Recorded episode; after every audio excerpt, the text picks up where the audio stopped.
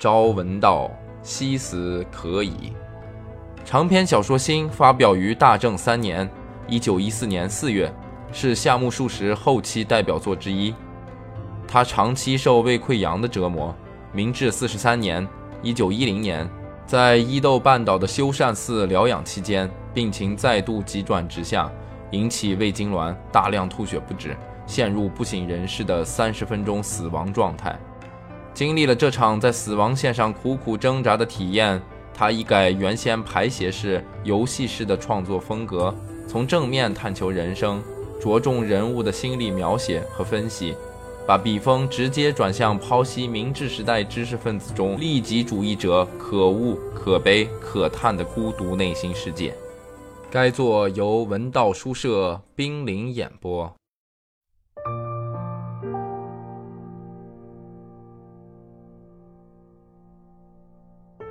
回家后，我跟夫人和小姐说了这件事。夫人笑了，看着我的脸说：“一定让你为难了吧？”当时我暗想，男人就是这样被女人刺探心思的吗？因为夫人的眼神足以使我这样想。也许当时我直截了当地把自己的想法说出来就好了，但是，一些疑神疑鬼的念头已盘踞在我心里。我刚想说出来。又突然收住，故意岔开了话题。我把自己这个关键的当事人从谈话中抽出，探问夫人对小姐婚姻问题的态度。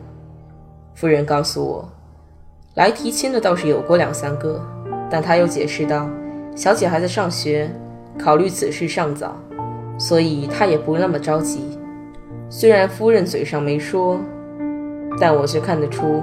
她对小姐的容貌很有自信，他甚至还流露出想要定亲的话，随时都可以定下来。再说，夫人只有小姐一个孩子，这也是不会随便把她嫁出去的原因之一。据我判断，就连是把小姐嫁出去，还是招婿进门，夫人都还在犹豫之中。和夫人的谈话使我觉得增长了许多见识，而也因此错失了良机。我始终都没能开口提及自己的想法。估摸着告一段落的时候，我打住话头，准备回自己房间。刚才还在一旁笑嘻嘻地嘟囔着“说什么呢”的小姐，不知什么时候已走进房间的角落，背对着我们了。我转过身要走时，看见了小姐的背影。只看背影是看不出一个人的内心的。我猜不出小姐对这个问题是怎么想的。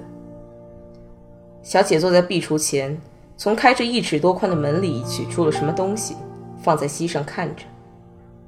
从打开的壁橱缝隙，我看见了前天买的衣料，我的衣服和小姐的一同叠放在壁橱里靠边角的地方。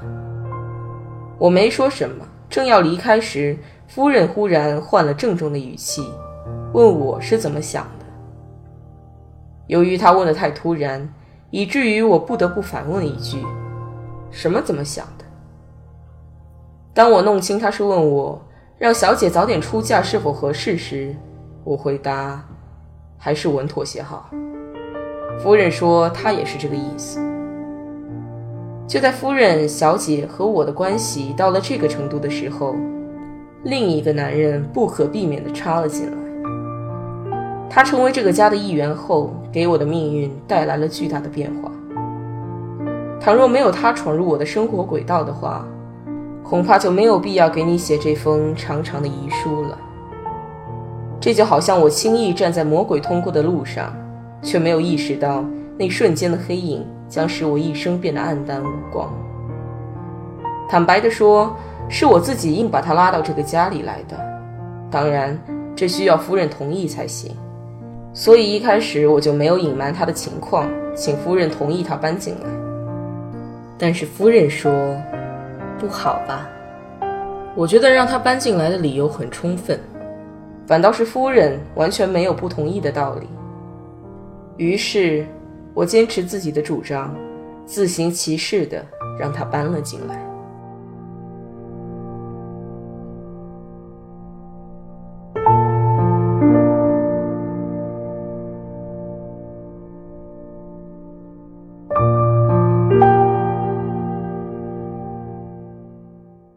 在这里，我暂且称这位朋友为 K。我和这位 K 从小就很要好，这么一说不用解释你也明白吧？我们俩是同乡。K 是信奉真宗的和尚之子，但他不是长子，是次子，因此 K 被送到某个医生家做了养子。在我的故乡，本院寺派的势力很大，所以真宗派和尚要比一般人生活优裕一些。举例来说，如果和尚的女儿到了出嫁年龄，施主们便会商量着把她嫁到某个体面人家去，当然，花费是不会让和尚掏腰包的。从这种意义上说，信奉真宗的和尚大体是有福气的。K 的亲生父母家生活也很宽裕。然而，是否有能力把次子送到东京去上学，便不得而知了。亦或是由于能够被送出去学习，才谈成养子这事的，这个我也不大清楚。总之，K 到医生家当了养子，还是我们上中学时的事情，至今我还记得很清楚。老师在教室点名时，我突然听到 K 改了姓，大吃一惊。K 的养父家也相当有钱，他就是由养父出资来东京上学的。我们并不是一起来的，可是到了东京后，就住进了同一个寄宿处。那时候，一间屋子里常常住两三个人，并排摆着各自的桌子。K 和我也是两个人住在一起，我们俩人就像被人从山里捉来的动物似的，在兽栏里紧紧依偎着，瞪着外面。我们俩害怕东京和东京人，但是在六叠大的房间里，我们却纵论时弊，睥睨天下。但是我们是认真的，我们确实满怀凌云壮志，想要出人头地。特别是 K，更是心性好强。出生于寺院的他，动辄口称精进，在我看来。他的行动坐卧几乎都可以用“精进”一词来形容，我常常暗自敬畏他。从中学的时候起，K 就经常问一些宗教、哲学之类玄而又玄的问题来为难我。我不知道这是他生父的影响，还是他出生的家庭及寺院这种特殊建筑里的氛围的影响。总之，K 给我的印象，仿佛比一般和尚更具有和尚的特性。本来 K 的养父家是打算送他到东京学医的，可固执的 K 打定主意来东京不当医生。我责问他：“你这不等于欺骗养父母吗？”他大胆的回答：“是的，但只要为了将来的路，这些也算不了什么。”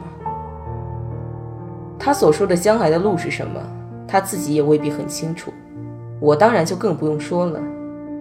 但是对年轻幼稚的我们而言，这个概念模糊的词语却发出了神圣的回响。尽管不理解它的内容，但我们的内心却被一种崇高的情感所支配，根本不可能看到朝那个方向努力的满腔热血之中暗藏着卑鄙。我同意 K 的说法，我也不知道我的赞同对于 K 有多大支持。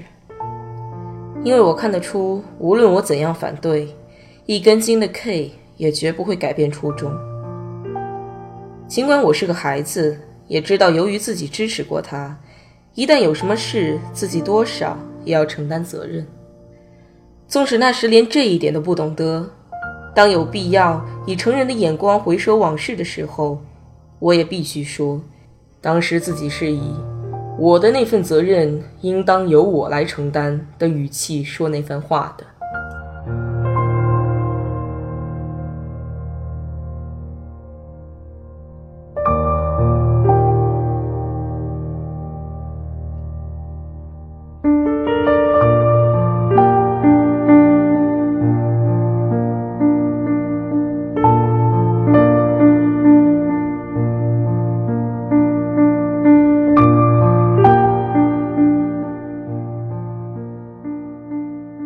K 和我上了同一学科，他若无其事地花着养父母寄给他的钱，走着自己喜欢的路。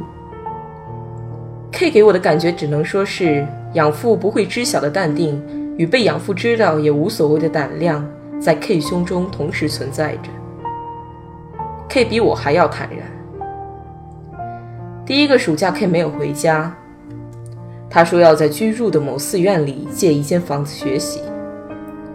我从家乡归来已是九月上旬，看到他果然把自己关在大观音旁的一座肮脏的寺院中。他住的是紧挨着正殿的一间狭窄的屋子，看样子，对于可以在那里随心所欲的学习，他很享受。我觉得他的生活越来越像个和尚了。那时，他手腕上戴着一串念珠，我问他戴它做什么。他就用拇指一个两个的数着念珠给我看，他好像就是这样，每天数无数遍。可是我不明白这样做有什么意义。念珠是个圆串，一颗一颗的数，到什么时候算个完呢？那么 K 每次是以怎样的心情方才停下数念珠的呢？虽属不足挂齿之事，我却常常这样想。我还在他的房间里发现了圣经，有点惊讶。记得以前常常听他说起一些佛经的名称，但是关于基督教，他从没有问过我，也没有回答过我什么。我禁不住问他为什么看这书，他说不为什么，只是说既然是这么多人爱看的书，当然想读读了。而且他还说，如果有机会，还想看看《古兰经》呢。他好像对穆罕默德和剑这些词也颇有兴趣。第二年的暑假，由于家里来信催他，他才回去了。不过回去以后，他好像也没对家人提起专业的事，而家人也没有问。你是个受过学校教育的人，这类事情是可以理解的。然而，一般人对于学生生活和学校章规都惊人的无知。我们一般不会将无关紧要的事情对外人讲，而我们这些学生整天呼吸的又都是校园内的空气，总是喜欢多想，以为学校里的事情不论大小都会传到外面去。对这方面，K 也许比我更老练吧，他又若无其事地回来了。我是和他一起回东京的，一上火车我就问他家里说什么了，他回答没说什么。第三年的暑假，就是我下决心永远告别父母的墓地的那一年。我劝 K 回家，可他不愿意。他说每年都回去有什么意思？看样子他还是打算留在东京学习。没办法，我只好一个人回了乡下。我在家乡度过的这两个月，给我的命运带来了怎样的波澜？前面已说过，不再重复了。九月。我满怀愤怒、阴郁和孤独回到东京，又见到了 K。此时他的命运同我一样，也发生了变化。原来我不在的这些日子，他给养父家写了一封信，主动坦白了自己的欺骗行为。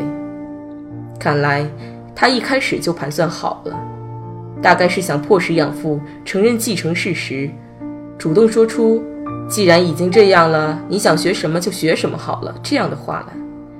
总之，他似乎没有打算一直到大学都欺瞒养父母。也许他认识到了，即便能欺瞒一时，也欺瞒不了一世。